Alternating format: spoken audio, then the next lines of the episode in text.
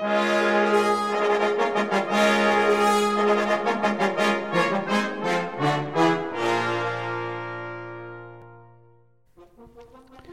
à tous, bienvenue sur Cuivre la Française. Je suis Adrien Jaminet, fondateur de AJ Atelier des Cuivres.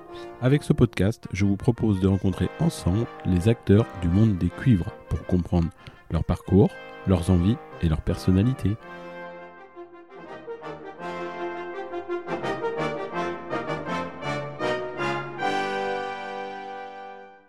Dans ce nouvel épisode, je reçois Jean-Philippe Chavet. Créateur de Eurocuivre avec Pierre Dudot, il nous raconte son aventure avec l'ensemble Hexagone, son parcours de pédagogue et son travail de corps grave à l'orchestre de Metz. Bonne écoute Bonjour, bienvenue dans le podcast Cuivre à la française. Je reçois aujourd'hui Jean-Philippe Chavet. Bonjour Jean-Philippe. Bonjour Adrien, merci de ton accueil. Alors, euh, pour ceux qui ne te connaissent pas, qui es-tu? Alors, euh, je suis corniste tout d'abord. Euh, je suis euh, corniste à l'Orchestre national de Metz Grand Est, professeur au Conservatoire de Nancy et à la Haute École des Arts du Rhin à Strasbourg. On a un peu de temps aujourd'hui. Pourrais-tu revenir sur ton parcours musical depuis ta plus tendre enfance? Alors moi, je suis originaire de, de la région de, de Montbéliard. J'ai eu la chance, en fait, euh, de rencontrer un professeur euh, qui, m'a appris énormément, Jean-Marie Bourgeois, qui était professeur de corps et de formation musicale, comme beaucoup, comme souvent d'ailleurs dans des petits conservatoires. Il n'y avait pas qu'un prof, il faisait pas que professeur de corps. Et c'est vrai qu'il essayait de, de monter sa classe. Et moi, j'ai tout de suite flashé euh, sur, sur le professeur avant de flasher sur l'instrument. Je dirais que j'ai plus choisi le professeur qu'à l'instrument. D'accord.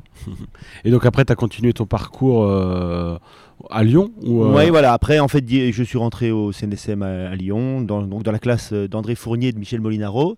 Et j'ai été à la jonction, en fait, j'ai eu la- j'ai été en 1988-89 sur la, la première année de Michel Garcin.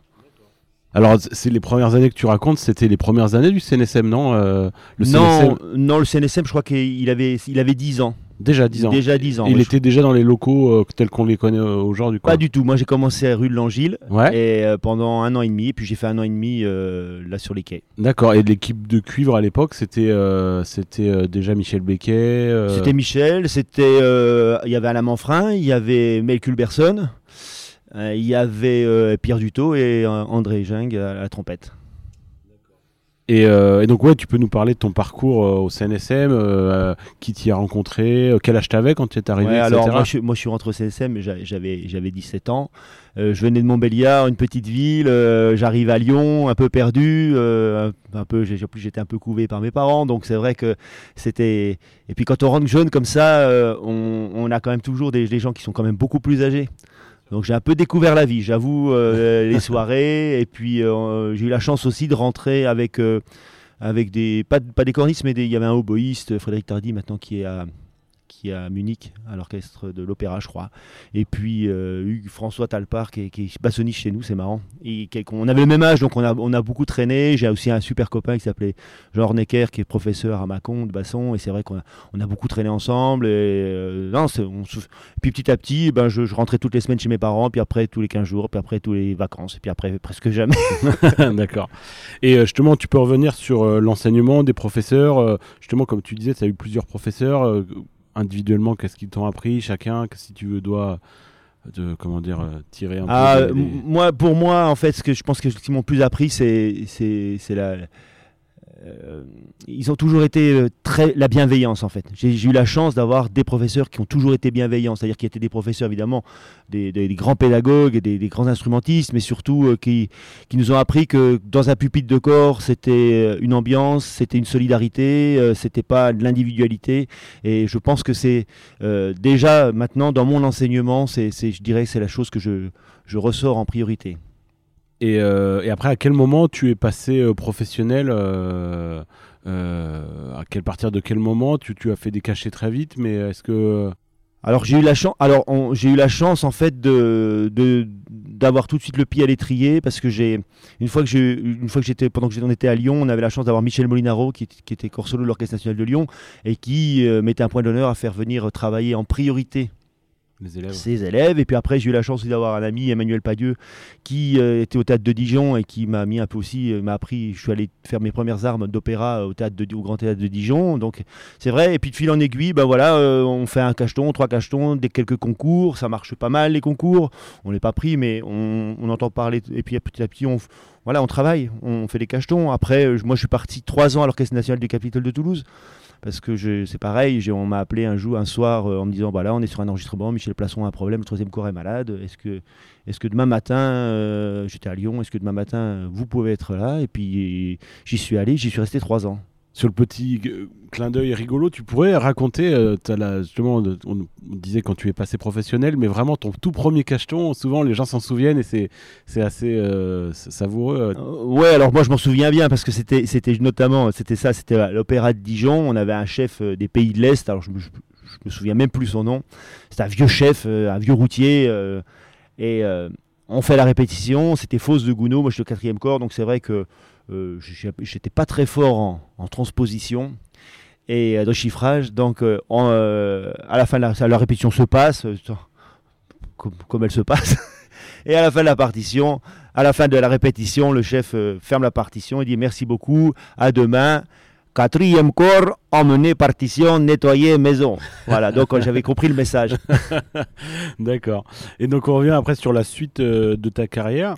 Euh, tu peux nous, nous raconter, je crois que tu as fait euh, partie d'un ensemble un petit peu mythique, euh, euh, l'ensemble Hexagone. Tu peux nous raconter euh, cette aventure, euh, cette rencontre certainement avec Pierre Dutot Ah, c'est une aventure incroyable. Hexagone, c'est c'est un moment, voilà, c'est pareil, ça, ça fait quand même partie 25 ans de ma vie. Euh, je pourrais raconter, je crois que je pourrais écrire un bouquin. Pierre, c'est quelqu'un, c'était, c'est dur de parler de lui euh, au passé, mais c'est, je vais donc je vais en parler en présent encore parce que pour moi il est toujours présent. Euh, c'est, un, mec incroyable, c'est-à-dire que d'une humanité, d'une gentillesse, qui sait se mettre, euh, qui savait, qui sait se mettre euh, au niveau des gens, euh, qui, qui voilà. euh, et puis euh, l'équipe avec euh, Steph Laberry, avec Fred Boulan, avec Michel Palaille, avec Alain Loustalo, et puis euh, et les autres qui, qui ont tourné pas mal euh, à la trompette jazz. euh, C'est on a fait des tonnes de concerts, on a, on a tourné en France entière, à l'étranger, en Chine, au Japon, euh, Nouvelle-Calédonie, et puis toujours avec euh, un plaisir euh, immense. D'accord. Tu, tu peux nous raconter ta, ta rencontre avec euh, Pierre Dutot C'était au conservatoire. Comment tu rentré dans cet ensemble? Alors c'est complètement par hasard. Pierre euh, devait partir en tournée en Afrique, au Cameroun. Et un samedi matin, il a débarqué dans la, dans la salle de, de cours au CNSM. On était en cours avec Michel Molinaro. Et puis il se trouve que j'étais là. Et puis euh, donc euh, il a dit écoute euh, Michel, j'ai un problème. Demain je pars ou dans trois jours, je sais plus. Je pars au Cameroun. Il manque un il manque le corniste. Est-ce que tu as quelqu'un de ta classe qui peut venir? Bah Jean-Philippe, vas-y. Et voilà, et c'est parti, je suis parti comme ça, j'ai fait ma première tournée au Cameroun avec eux. Alors c'est, ça date un peu, hein, je crois que c'était en 88. Et depuis, après, j'ai, fait, j'ai tourné avec eux jusqu'en 2008. Donc euh, 30 ans. Pour ceux qui connaissent pas, c'était quelle formation Hexagone Alors c'était une basse quintette de cuivre sur laquelle on a rajouté un percussionniste. Et puis ensuite euh, un trompettiste qui était plus axé sur tout ce qui était jazz, variété. Donc au départ c'était Jean-Luc Capozzo. Et puis après on a eu Thierry Amiot. Et puis euh, après on a eu, on a, on a, ça a tourné un petit peu sur, ce, sur cette poste-là. Et euh, maintenant, on va par- parler de pédagogie. Tu peux nous raconter ton, ton, ton, parcours en tant que, que, professeur, où tu enseignais, quand, à quel âge tu as commencé à enseigner, etc. Alors c'est un peu marrant ça. Ça c'est un peu c'est un peu marrant parce que j'avais euh, j'avais pas du tout euh, la fibre pédagogique comme, comme beaucoup. C'est pour ça maintenant quand j'ai des, élèves qui me disent moi je vais être dans un orchestre, moi l'enseignement ça me ça m'intéresse pas et moi j'étais un peu comme ça, c'est-à-dire que moi jusqu'à 21 ans, 22 ans, c'était pas quelque chose qui me bon, j'aimais bien ça mais je voulais pas forcément en faire euh, ma, ma- vie et ma carrière. Et puis il y a eu une session du CA quand j'étais au Capitole de Toulouse. Il y a eu une session, du CA. Je me suis présenté. J'ai eu mon CA. Alors je me suis dit, bon, bah, c'est toujours un diplôme, je l'aurai, on verra bien. Et puis euh, j'étais euh, à l'Orchestre du Capitole avec un, corniste qui Bernard, s'appelle Bernard Bucher, qui était de Colmar. Et euh, je lui dis, ah, j'arrive, au pupitre, je dis, ah bah tu vois, j'ai eu mon CA, ah, bah, c'est bien. Et puis je lui dis, bah, il y a un poste à Mulhouse et le prof, euh, Monsieur Morella, qui est décédé malheureusement aussi l'année dernière, qui était un super prof, qui avait une super classe, bah, il s'en va, donc euh, qu'est-ce que tu en penses? Tu penses que c'est, je postule? Ah, il m'a dit, oh, l'Alsace, mais faut y aller. réfléchis même pas, fonce, fous le camp. Et donc, je suis allé passer l'entretien et, j'ai été pris. Et donc, le grand dilemme s'est posé de savoir qu'est-ce que je faisais. Est-ce que j'arrêtais l'orchestre pour faire des cours ou est-ce que je restais et puis je refusais le poste Et puis, je me suis dit, bon, je suis jeune, parce que j'étais pas, pas très vieux, j'avais 24-25 ans, je, je, vais essayer. On verra. Ça me plaît, euh, je continue. Ça me plaît pas, ben, je refais un concours d'orchestre et puis je voilà. Donc c'est comme ça. Et puis j'ai adoré, euh, c'est vrai que j'ai adoré cette région. Euh, j'ai toujours continué à faire l'orchestre parce que je travaillais pas mal à l'orchestre de Mulhouse et puis euh, à l'orchestre de Strasbourg. Donc c'est vrai que j'ai pas non plus quitté l'orchestre complètement. Et donc c'était une vie qui me plaisait bien. D'accord. Et après, c'est à quel moment que tu. Donc, tu as fait combien de temps à, ces conservatoires Colmar-Mulhouse Alors, j'y suis resté trois ans. Alors, trois ans à Mulhouse, puisque en fait, après, j'ai été nommé à Nancy. C'est pareil. C'est vraiment que. mon parcours, c'est vraiment que, que du hasard. Parce que quand je suis arrivé à Mulhouse, la directrice était Marie-Pierre Mans, qui a été directrice du, pôle Boulogne-Billancourt. Ensuite, et qui a été nommée euh, sous-directrice à Nancy. Et pareil, trois ans après, elle, elle, était à Nancy et elle m'a dit Jean-Philippe, on a le poste de professeur de corps aussi. Euh, je remplaçais M. Paglierin, qui est parti. M. Paglierin est parti à la retraite. Est-ce que tu, ça t'intéresse de venir euh, euh, à Nancy? Bon, moi, je, tu sais, je, suis, bien à Mulhouse, moi. Nancy, pourquoi? Ah, Tu sais, c'est pas pareil. Il y a quand même, c'est plus gros, c'est plus gros conservatoire. Bon, et puis, euh, c'était un moment où il y avait un pont, euh, un vendredi saint, je pense, où c'était férié en, Alsace et pas en Lorraine. Donc, on est parti avec des copains. On a dit, oh, tiens, on va c'est une petite virée à Nancy, puis euh, j'irai voir le directeur. Bon. Et j'ai visité le conservatoire et c'est vrai que l'infrastructure c'était énorme. Maintenant à Mulhouse ils ont un très beau conservatoire, mais à l'époque c'était un tout petit, tout petits, des tout petits locaux. Et puis, euh, puis c'est vrai que Nancy, c'était déjà beaucoup, beaucoup plus important. Et puis, un directeur qui avait vraiment envie que je vienne, donc qui, m'a dit Ne vous inquiétez pas, on va, on va faire une belle classe de corps, je vous donnerai. Et il me les a donnés d'ailleurs, euh, Jean-Marie Quenon. Et euh, voilà, donc du coup, je suis resté à. Ça fait, ouais, ça fait quelques années maintenant que tu y es. ça fait un petit moment. Là, là ça fait. Bah, c'est simple, puisque moi, j'ai allé à Nancy en 99, donc ça fait 23 ans depuis quelques années, tu es également au pôle supérieur de Strasbourg. Voilà, c'est pareil, euh, c'est Vincent Dubois, le professeur, le directeur du conservatoire de, conservatoire de Strasbourg, m'a demandé, il voulait essayer de développer un peu la classe, et donc euh, comme maintenant en fait dans le Grand Est, on, fait des DEM communs, c'est-à-dire qu'on a un réseau. Euh, ce qui est sympa hein, parce qu'on se rend compte comme ça avec tous les professeurs du. Alors il y a, y a, y a je dis pas de bêtises, je n'oublie pas, il y a Épinal, Nancy, Strasbourg, Colmar, Mulhouse, euh, c'est ça, je crois que je crois que oublie pas. Et donc on se rencontre et on fait les concours d'entrée en DEM communs, c'est-à-dire avec le même programme pour tous les conservatoires. Là, c'est les directeurs qui choisissent. Euh, qui y prennent, et puis le concours de sortie en commun. Voilà. Donc, euh, et donc Vincent Dubois venait, venait régulièrement à Nancy, voyait la classe et il a dit bah, Moi, ça m'intéresse, j'aimerais bien avoir au pôle sup une classe. donc ça fait 4 ans maintenant que je suis là-bas. Et puis, c'est vrai que ça y est, ça commence à, bien décoller. Euh, ouais, ouais, c'est super. On a, et puis, j'ai une super équipe parce que euh, moi, étant à l'orchestre au conservatoire, je, pouvais, je, veux que, je pense que c'est important que les élèves aient des cours. Donc, si c'était pour venir euh, deux jours tous les trois mois, c'est, je n'avais pas envie de ça. Donc, en fait, quand la classe, la première année, j'étais tout seul. Et après, comme la classe s'est développée, ben, j'ai demandé à Alban Benache, le corps solo de l'orchestre de, de Strasbourg, de, bah, de venir faire quelques heures sur les miennes. Et puis, on a toujours travaillé avec Sébastien Lenz de l'Orchestre Strasbourg qui fait très d'orchestre des chiffrages. Et c'est vrai qu'on là, je pense qu'on est une belle équipe. Et justement, quelle, euh, quelle est la différence entre le conservatoire et le pôle sub Quel travail? Peut-être le profil d'élèves est un petit peu différent dans le sens où ils sont un peu plus avancés? Oui, alors dans les pôles sup, en fait, les, élèves euh, se destinent vraiment à une carrière professionnelle.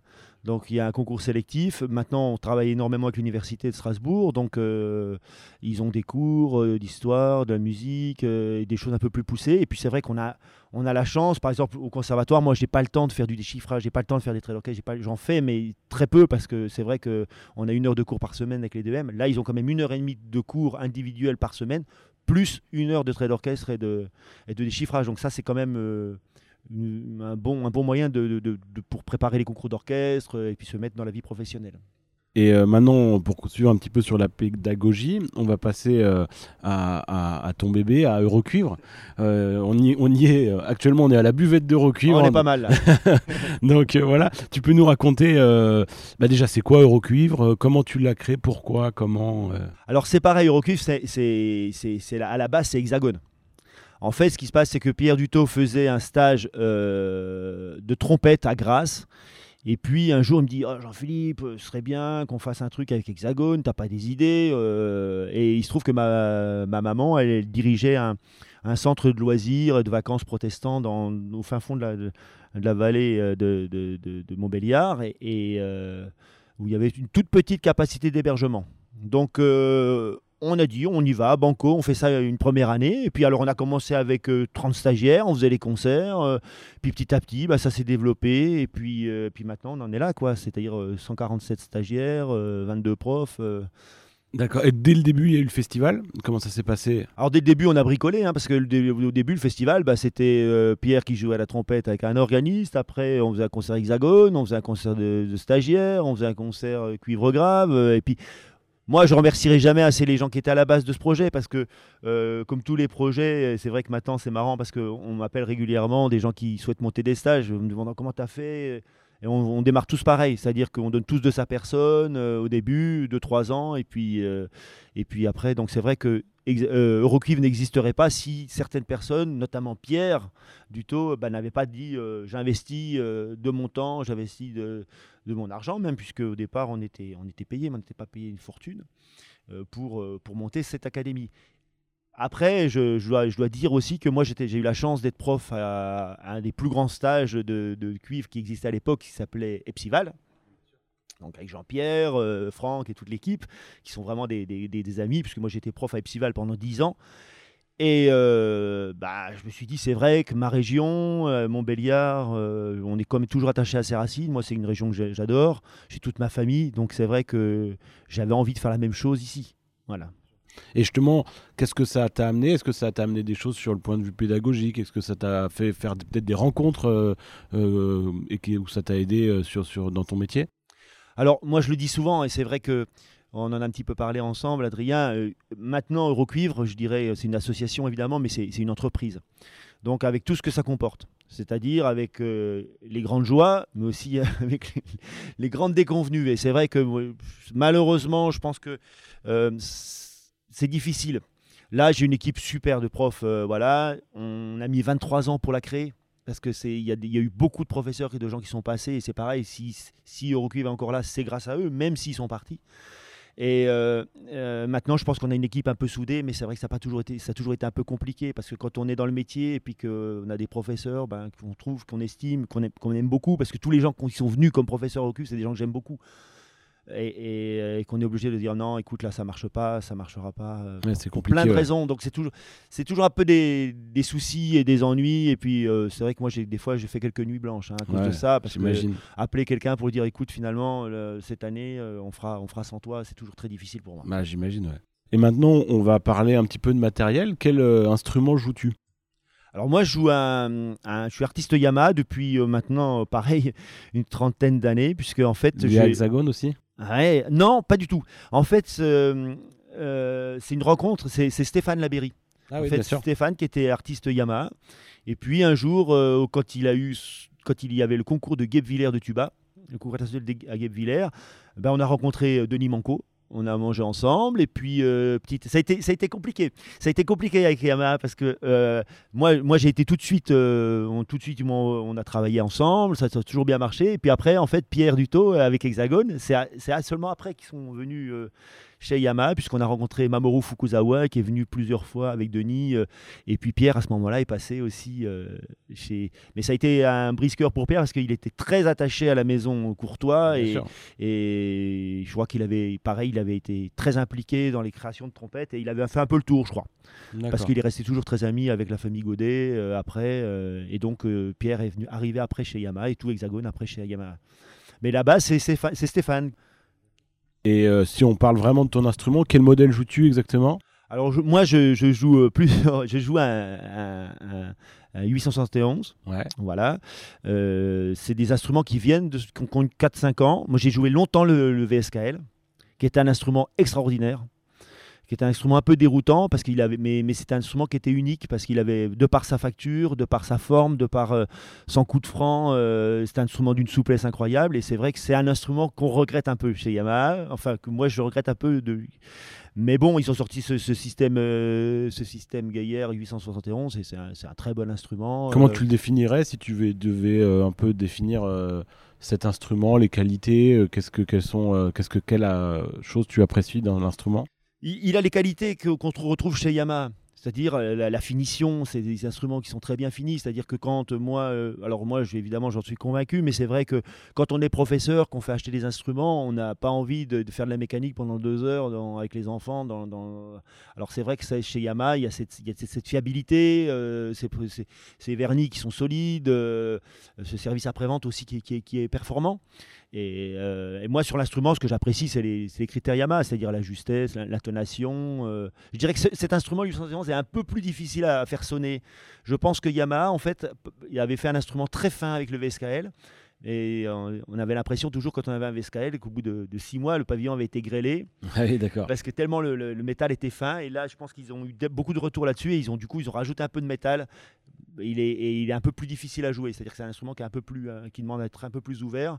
Mais voilà, les standards Yamaha, justesse, euh, qualité de son, euh, vraiment, c'est ces standards-là qui sont respectés. Ouais, super. Et si on, on continue sur le, le matériel, à l'époque, quand justement, si on repart la, la période où tu étais étudiant, quand tu es, au CNSM de Lyon, quels étaient les instruments qu'on jouait? Est-ce que, tu trouves que la facture instrumentale a, a beaucoup évolué depuis ces années-là ou, ou l'esthétique peut-être? Alors pas tant que ça. Ouais. Pas tant que ça. Quand on va au niveau du corps, euh, euh, alors là, je sais que par exemple, euh, il y, a il y a le Lifan qui vient de ressortir un nouveau modèle artisan, voilà. Mais, mais on joue toujours les mêmes instruments. On joue le- l'Alexander 103 beaucoup en France. Il y a eu une mode aussi Paxman où les gens jouaient beaucoup Paxman, mais c'est toujours les mêmes modèles. En fait, ils ont un peu évolué. On a changé deux trois choses, mais en, finalement, la base c'est exactement la même. Si on prend un, un Alexander un 103 d'il y a 40 ans, Ouais, c'est le même qu'aujourd'hui. exactement. Ouais, bien sûr. Alors c'est vrai que il y a, le marché du corps, c'est un peu compliqué. Parce que c'est quand même euh, un marché euh, où les instruments sont chers, de par la mise au point.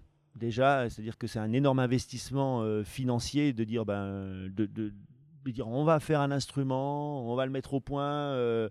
et du coup, à la fin, il il reste cher. Donc c'est vraiment, je pense que c'est un peu pour ça qu'il n'y a pas trop de recherche faite sur ces instruments.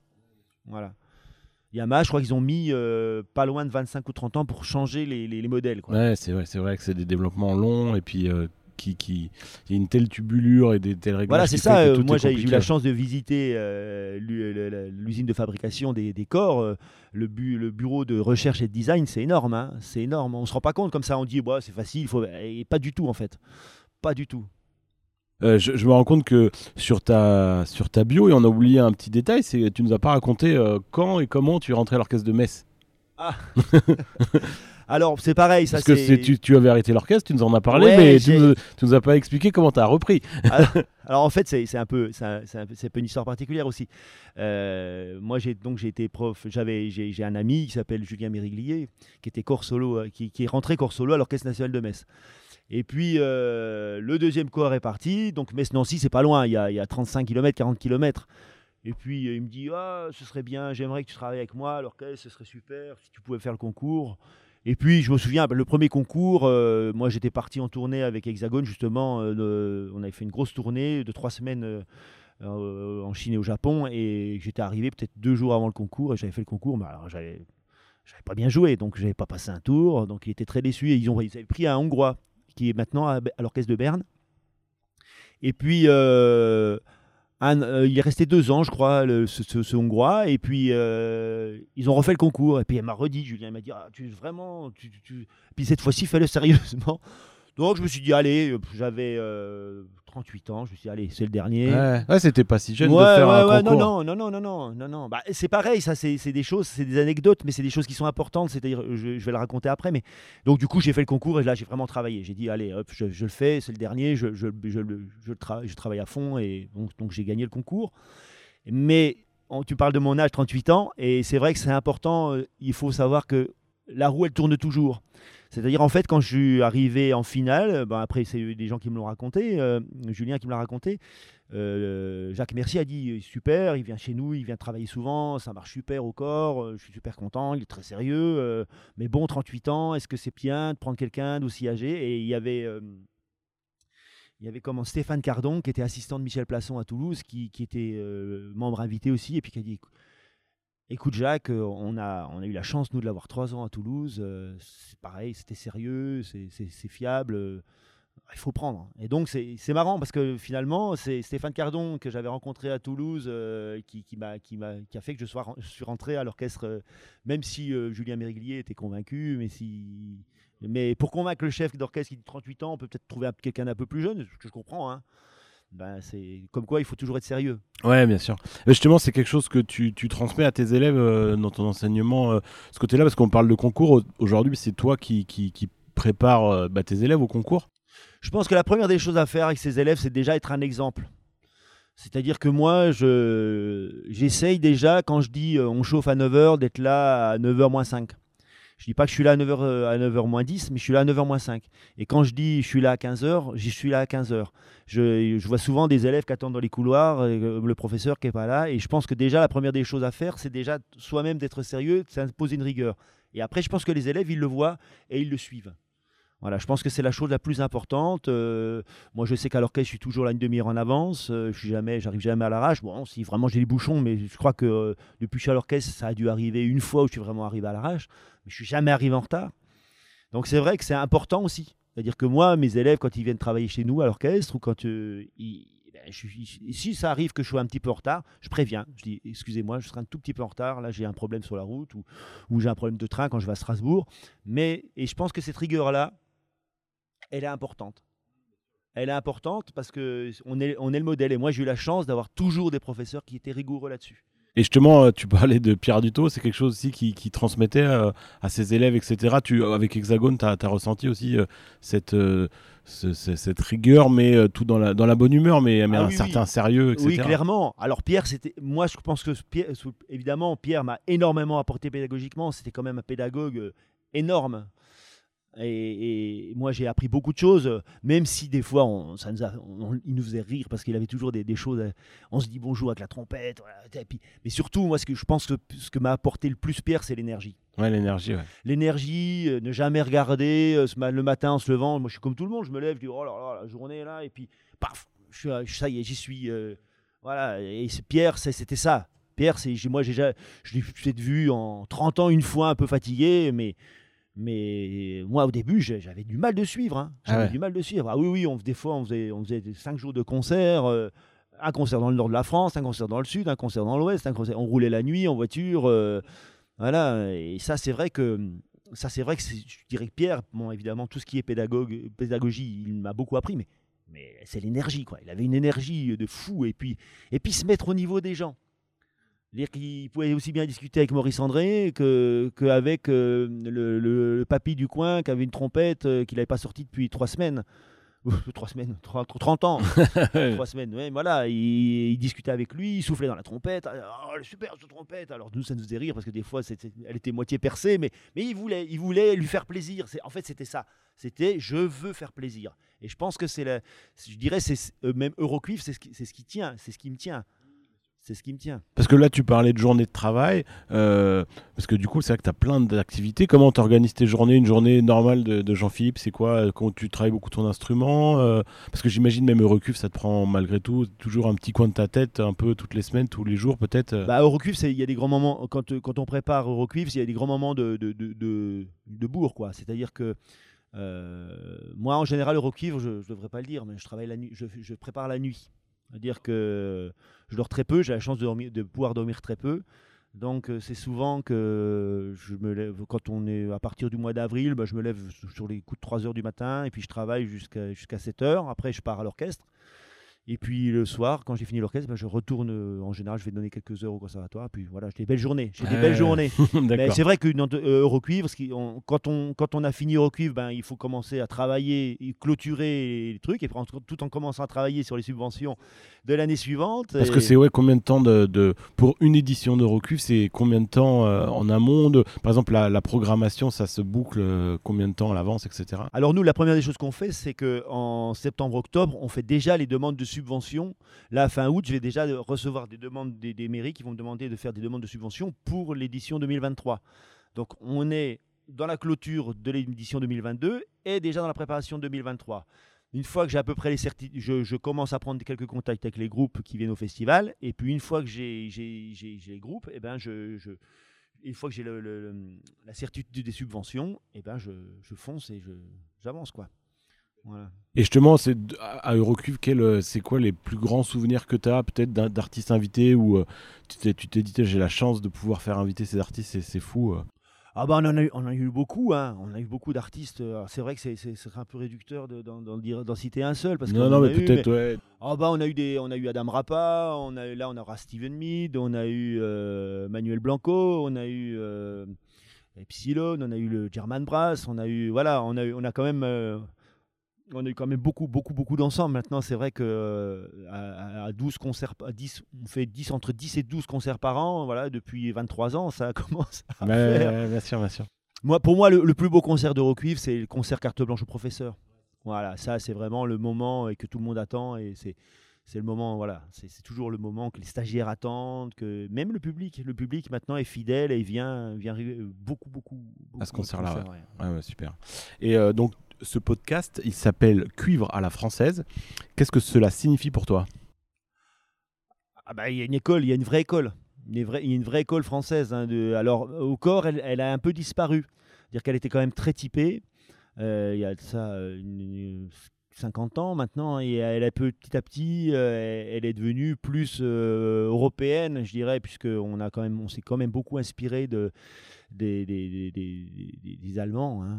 Faut- clairement, il faut le dire. Après, des Américains. Donc, rechercher un son un peu plus chaud, un peu plus rond, un peu moins clair, euh, plus de vibrato. euh, mais il y a des. C'est c'est un peu, pour moi, c'est un peu dommage. C'était vraiment une identité. Nous, alors je pense qu'à la trompette, puisque toi tu fais une trompette Alfred, maintenant on, va, on y revient un petit peu. Oui, parce que le, le corps, c'est vrai que les, les- les grandes pages, euh, bah, si on prend du Ravel, etc., Ah oui. c'est c'est vrai que c'était du, à l'époque du corps à piston, donc c'est vrai que ça, ça, ça a beaucoup changé. euh. Tu peux expliquer pour ceux qui connaissent pas trop le corps, c'était quoi les différences de, de timbre euh, français euh? Euh, voilà, en, général, les, c'était un- c'était en général des instruments blancs déjà, des, cuivres blancs, et, et- et, et c'était un son très clair. Un son très clair avec un, un, vibrato, alors plus ou moins marqué selon, selon les artistes. Et puis, euh, c'est en fait le compositeur, tu, tu citais Ravel, bah, il avait ce son. Quand il écrivait pour le corps, il avait ce son. Alors, ce qui est chouette, c'est que moi, alors moi, je suis vraiment pas un spécialiste de ces choses-là, donc je je, je- je pourrais pas en parler bien, mais moi, je trouve ça chouette qu'on qu'on y revienne un peu. C'est-à-dire euh, qu'on voit l'orchestre Les Siècles, tout ça, tous ces, tous ces orchestres qui ont une vraie recherche là-dessus, euh, sur le corps naturel. Et moi, je du coup, on retrouve un peu ces couleurs-là. Donc, c'est chouette. Et euh, maintenant, on va continuer sur une petite euh, boîte à questions où euh, tu, tu- tu me réponds. alors, quelle est ton œuvre préférée? Alors, je dirais l'opéra Salomé de Richard Strauss. Ouais. Tu as Ouais. eu l'occasion de le jouer plusieurs fois? Ouais, plusieurs fois. J'ai eu la chance de l'enregistrer aussi avec l'Opéra de Lyon. Et puis, c'est vrai que. Alors, je trouve que c'est c'est une heure et demie hyper dense. Voilà, c'est ce qui me plaît. C'est-à-dire que des fois, dans les opéras, il y a des longueurs, quoi. C'est-à-dire trois heures, c'est long. Là, c'est une heure et demie, mais intense. Et, et chaque fois, c'est un immense plaisir. De... Puis, je trouve que Richard Strauss, je dirais, en... je vais pas réduire ça à une œuvre, mais c'est pour moi, c'est le compositeur. euh, Je pourrais écouter ça pendant des heures, quoi. Je trouve ça extra... les couleurs, je trouve ça extraordinaire. Maintenant, euh, alors, peux-tu nous citer le ou les musiciens qui t'ont le plus influencé? Bah, je, vais, je vais citer mes professeurs. Jean-Marie Bourgeois, euh, André Fournier, Michel Molinaro et euh, Michel Garçamarou. D'accord. Peut-être aussi Pierre, du tout. euh, ouais, bien, de- de- Pierre, sur- ouais, sur le- bah, sur le côté- sur mon instrument, sur, sur, le- sur dans la vie, quoi. Après, c'est Ouais. vrai qu'il y en a beaucoup. Hein. Pierre, Pierre Dutot, euh, aussi Pierre Delvescovo, que j'ai eu comme corps solo à Toulouse. C'était quand même, c'était un, immense corps solo et puis, et puis un personnage. Donc c'est vrai que euh, il, il m'a énormément influencé. Moi, je dirais que j'étais plus destiné à être corps solo et finalement, mon passage à Toulouse a fait que j'ai adoré être, être deuxième. Et c'est vraiment mon poste. C'est, qu'est-ce que tu, comment tu définirais ça? C'est intéressant, je trouve. Le, c'est quoi le rôle d'un deuxième dans, dans un orchestre? Alors dans corps, mais euh, justement, euh, on est au service de- de- des autres. euh, On fait, En fait, le- le- pour moi, si on compare ça à une équipe de foot, le deuxième corps, c'est le taulier. C'est-à-dire que c'est, ce- c'est le milieu de, c'est milieu de terrain, c'est celui qui distribue, c'est celui, voilà. Il n'y a pas de milieu de terrain, on peut avoir euh, euh, Kylian Mbappé devant, ça marche pas quoi. Et donc c'est vraiment euh, un rôle hyper important. Et le problème de ce, de ce, de, ce boulot de deuxième corps ou de quatrième corps, c'est que c'est souvent des premiers corps refoulés, des corps solos refoulés. Et c'est-à-dire que c'est des gens qui n'ont pas réussi à être calife à la place du calife, entre guillemets. Euh, moi, j'ai jamais eu cette prétention-là. C'est-à-dire que moi, clairement, euh, un jour, un moment de ma vie, j'ai dit, bah, j'adorais faire du premier corps, comme tout. Mais je me suis dit, finalement, c'est pas forcément, c'est pas forcément, j'ai pas, j'ai pas les nerfs, j'ai pas, j'ai pas l'envie, j'ai pas. Voilà, donc du coup, euh, je me mets toujours au service de- de- du, premier et je crois que ça marche plutôt bien. Ouais, bien sûr. Puis ça, ça doit être un challenge de justement de, d'aider son premier et de, bah, de- dans, dans toutes les conditions. Ah oui, oui, carrément, carrément, carrément. Et puis le premier, euh, le rang aussi. Moi, je sais qu'à l'orchestre, euh, mes deux corps solos ben, apprécient quand je suis à côté d'eux parce qu'ils savent que ben, je suis là et que, il- entre guillemets, il peut rien se passer. Super. Maintenant, pourrais-tu nous citer, euh, quel est ton meilleur souvenir de concert? Alors, mon meilleur souvenir de concert, c'est une première de Brahms euh, avec l'Orchestre national du Capitole de Toulouse euh, à Rodez. Et c'est fou parce que on était, euh, on faisait beaucoup de décentralisés, puis euh, c'est des moments magiques, c'est-à-dire qu'on on sort du concert, il y a une espèce de silence, on rentre dans le bus et tout le monde à la banane et on dit Ah, qu'est-ce qu'on a fait comme concert, voilà. Alors c'est peut-être, après j'en ai fait d'autres de concerts où j'ai des super, des, super souvenirs, hein, notamment aussi avec- Metz, mais mais là, ce moment-là, c'est un moment, euh, c'est un moment magique.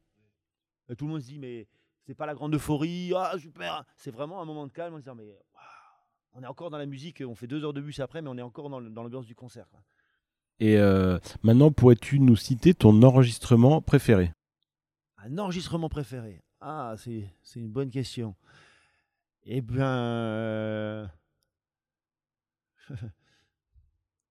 Là, j'en ai, j'en ai, j'en ai pas mal. hein. J'en ai, ai, ai pas mal. Je dirais. euh, euh, le, le- le- le- on avait fait un CD de musique française avec le Capitole de Toulouse aussi, euh, avec euh, le Chasseur maudit de Franck, l'apprenti sorcier. Voilà, je dirais que c'est cet enregistrement-là. Et le meilleur compliment que l'on t'ait fait Reste chez toi. D'accord. Comme tu, tu, tu racontes une petite blague, on, on va, on, va, on va enchaîner sur. Tu pourrais nous raconter une anecdote un petit peu cocasse qui t'est arrivée dans ta carrière Alors Adrien, on en a un petit peu parlé, mais des anecdotes cocasses avec euh, Hexagone, j'en ai des tonnes. Et puis on a discuté, parce qu'hier il y avait Opus 4, euh, avec lequel aussi j'ai tourné au début, puisque j'avais créé un peu euh, cet ensemble à à Eurocuivre avec Michael euh, et Vincent et Fabrice Brouet. Et pareil, je pourrais, on, se racontait des anecdotes, parce que... Alors, une cocasse, c'est... euh, je, vais en choisir une. audible surtout parce qu'il y en a qui sont, qui sont pas racontables sur, si on veut être sérieux, mais on a, c'est, c'est pendant la Coupe du Monde 98, France-Paraguay. On avait concert et euh, on avait bien calculé le raccord. Pour, euh, normalement, on devait être pas trop mal pour le concert. Et euh, c'était dans un petit village. Et malheureusement, il y a eu des prolongations. Et on est arrivé un, petit peu en retard au concert parce que euh, Pierre, il était mordu de foot, donc il a pas, il a pas dit non, non, non, les gars, il faut y aller, il faut y aller, pas du tout. Et puis on a tous resté, on est tous restés devant le match. Et puis d'un seul coup, on a dit voilà, mais on n'avait pas concert à 20h là. Je crois qu'il est 21h. Et donc on est arrivé complètement à l'arrache et les gens attendaient très sagement. euh, et ils l'ont bien pris, ils l'ont bien pris. D'accord. Et euh, maintenant, pour finir, pourrais-tu. euh, alors, quelle question on ne t'a jamais posée et que tu aurais aimé que l'on te pose? Bah, en fait, la question, c'est pourquoi tu fais ce métier? Parce que c'est vrai qu'encore maintenant, moi, je suis toujours surpris. Il y a des gens qui me demandent, mais à part la musique, tu fais quoi? Donc, c'est vrai que la question que j'aimerais qu'on me pose, c'est aussi euh, qu'est-ce que tu aurais fait si tu n'avais pas fait de musique? Et alors, euh, si tu pouvais y répondre? Ah, j'aurais fait fromager. Ah ouais, c'est vrai? Ouais, c'est une anecdote parce que mes parents, qui sont pas du tout musiciens, ben voilà, ils étaient un peu. dans- Maintenant, ils sont super fiers de moi, hein, mais, mais au départ, euh, c'était un peu surprenant, quoi. Un enfant musicien, c'est comme beaucoup de parents d'ailleurs, c'est un peu l'inconnu. On... Tu viens d'une famille de musiciens au départ Pas du tout. Pas du tout. Ouais. Pas du tout. Non, pas du tout. Bah, mes parents font, ont fait, ma maman fait du piano, mon papa un peu de piano, voilà, il fait un peu de guitare, ils adorent ça, hein, ils chantent. Euh, mes, mes frangins, frangines ont fait un peu de musique aussi, voilà, mais pas du tout. À la base, pas du tout. Euh, donc c'est vrai que c'est un peu surprenant quand on a un gamin qui dit, ben déjà, à la base, quand je suis rentré, au, mes parents voulaient que je fasse du piano ou du violon. Donc quand je leur ai dit je veux faire du corps, déjà, ils m'ont regardé avec des grands yeux comme ça, en disant qu'est-ce que c'est que cet instrument-là? Et puis euh, après, une fois que j'ai fait du corps, puis le professeur a dit, bah, écoutez, ça marche bien, il faudrait peut-être quand même qu'on le présente au CNSM. Mon père, il m'a dit, attends, euh, euh, vas-y, hein, de toute façon, tu y rentreras pas. Enfin, il était persuadé que c'était que allais jamais y rentrer, puis j'y suis rentré.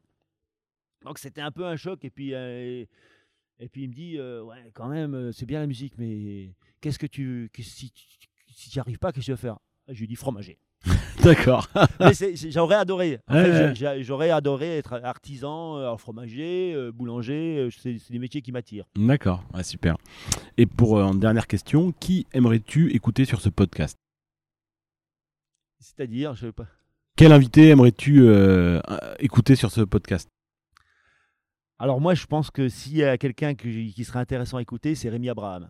D'accord puisque puisque c'est pareil, c'est quelqu'un que, que j'adore, qui, qui, est qui est pareil, qui est un pilier, puisque lui, il est là depuis la deuxième année d'Eurocuivre, donc ça fait ben, maintenant 22 ans. Bon, il n'est pas là, il n'est pas encore arrivé, il arrive demain, parce que là, il, est, il est, malade, il a la Covid. D'accord. Merci. Et euh, du coup, euh, ben, c'est lui qui tient la carte blanche, c'est lui qui fait les arrangements, il, s'est investi énormément. Et puis, c'est quelqu'un qui, surtout, qui a fait euh, une carrière énorme. Il a la retraite depuis l'année dernière du Philharmonie de Strasbourg, et puis qui avait un père, quand même, Roger Abraham, qui était quand même une légende au niveau du corps. Hein. D'accord. Bon, bah écoute, euh, Jean-Philippe, merci beaucoup de ton accueil euh, ici à Eurocuivre. Euh, longue vie à Eurocuivre et puis à très bientôt. Merci Adrien. À bientôt. Au revoir. Merci d'avoir écouté cet épisode. Si ça vous a plu, n'hésitez pas à le partager. Vous pouvez nous suivre sur nos réseaux sociaux, sur Facebook et Instagram, sur la page Agi Atelier des Cuivres. À bientôt.